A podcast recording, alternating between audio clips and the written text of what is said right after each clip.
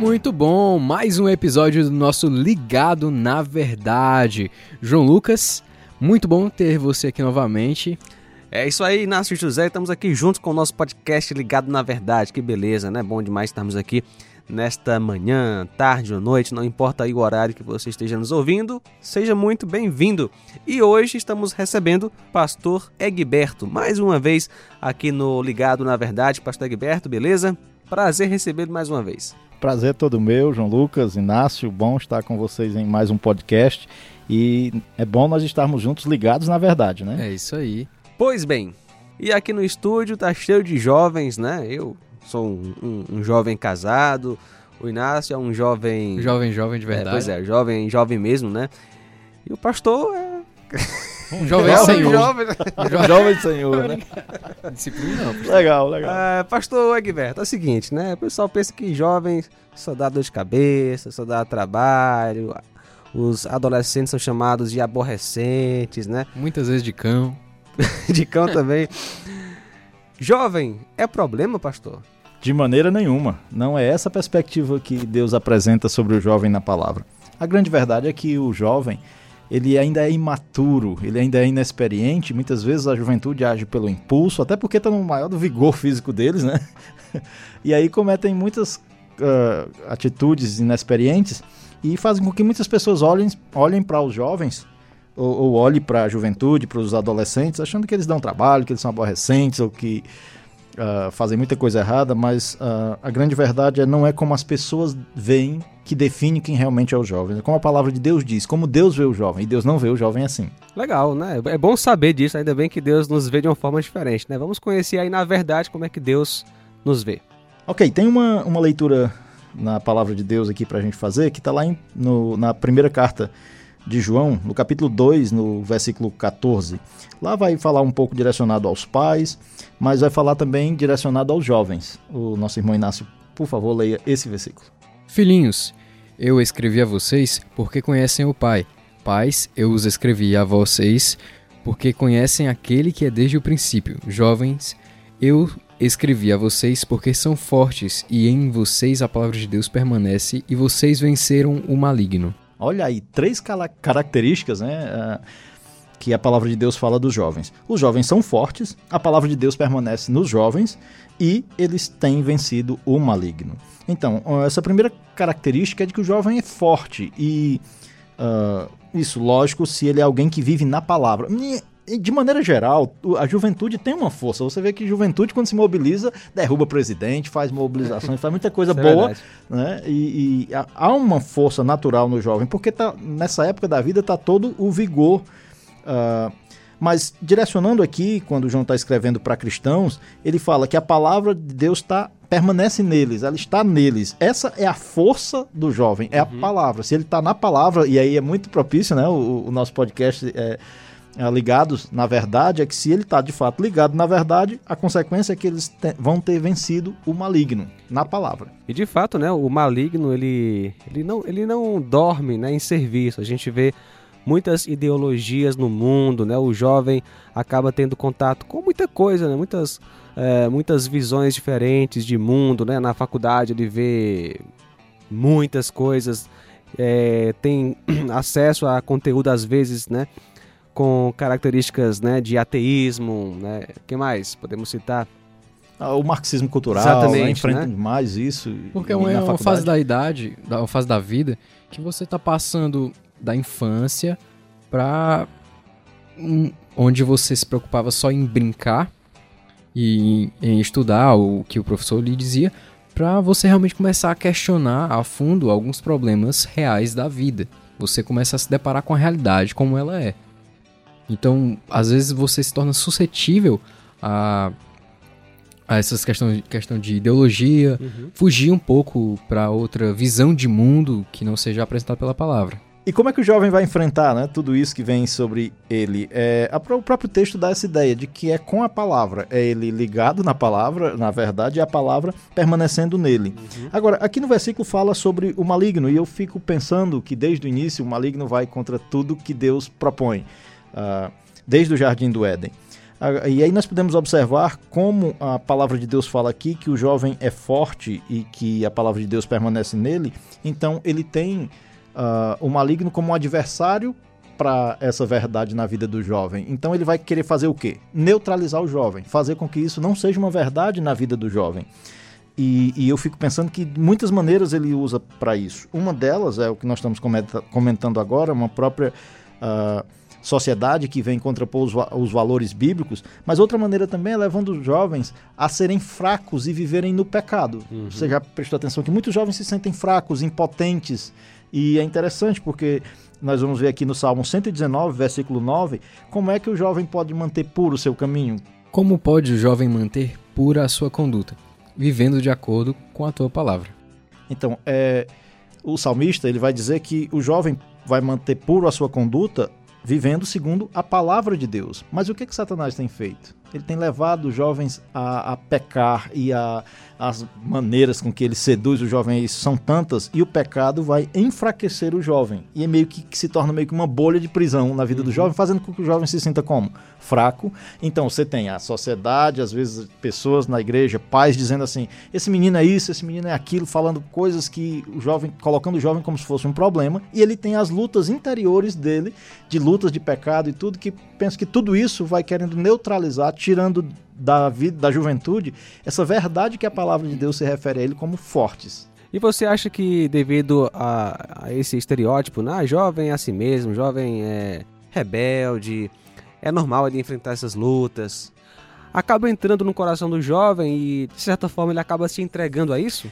Sim. Acontece? Uh, porque, como eu disse, a pressão vem tanto de fora, Sim. de como as pessoas falam, e também ela vem de dentro das próprias lutas pessoais dos jovens. Eu costumo dizer às vezes, eu não sei se está dentro do que você falou, João Lucas, mas às vezes eu estava lembrando aqui agora de que a gente fala que o jovem é problemático, o jovem é complicado, adolescente é complicado, mas como o irmão Inácio falou, que ele está saindo de uma fase da vida, entrando em outra, e às vezes nós complicamos a vida do jovem uh, ou do adolescente. Quando a gente ele faz alguma coisa e a gente diz, menino, tu não é, tu tá pensando o quê? Tu é só um adolescente, tu não pode isso. E aí ele tá deitado lá, a gente, menino, tu tem que fazer isso porque tu já tem idade, e ele fica nessa crise. Para algumas coisas ele já é muito, já é, é grande demais. Para outras coisas ele ainda é pequeno demais, ele ainda não tem idade. Isso vai sendo conflitante no interior dele.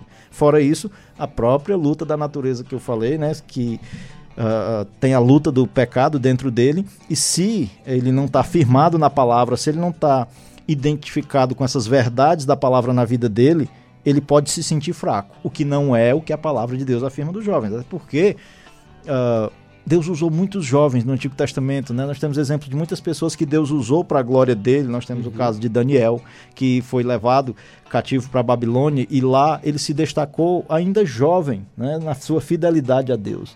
Outro caso bem conhecido nosso, que foi chamado por Deus jovem, foi Davi, uhum. onde foi um grande rei de Israel.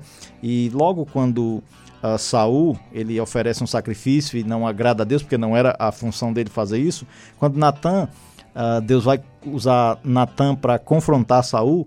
Lá em 1 Samuel capítulo 13, versículo 14, vai Natan vai dizer que o Senhor buscou para si um homem que lhe agrade. Uhum. E aquela expressão homem ali não é de um homem velho, um homem maduro, mas é de um jovem. É, até algumas traduções traz a expressão moço. Mas o Senhor buscou para si um moço que lhe agrada, isso se referindo a Davi, onde mais na frente nós vamos ver que ele ainda era o mais jovem dos filhos de Jessé e Deus chama Davi logo cedo e vai preparar aquele homem para ser usado grandemente uh, nas mãos dele como rei de Israel. Interessante, né, que o profeta Samuel, né, acreditava que era o irmão de Davi, o escolhido de Deus, porque tinha aparência muito boa, um homem uhum. forte, mas não, Deus escolheu foi é, Davi, né, o pastorzinho ali.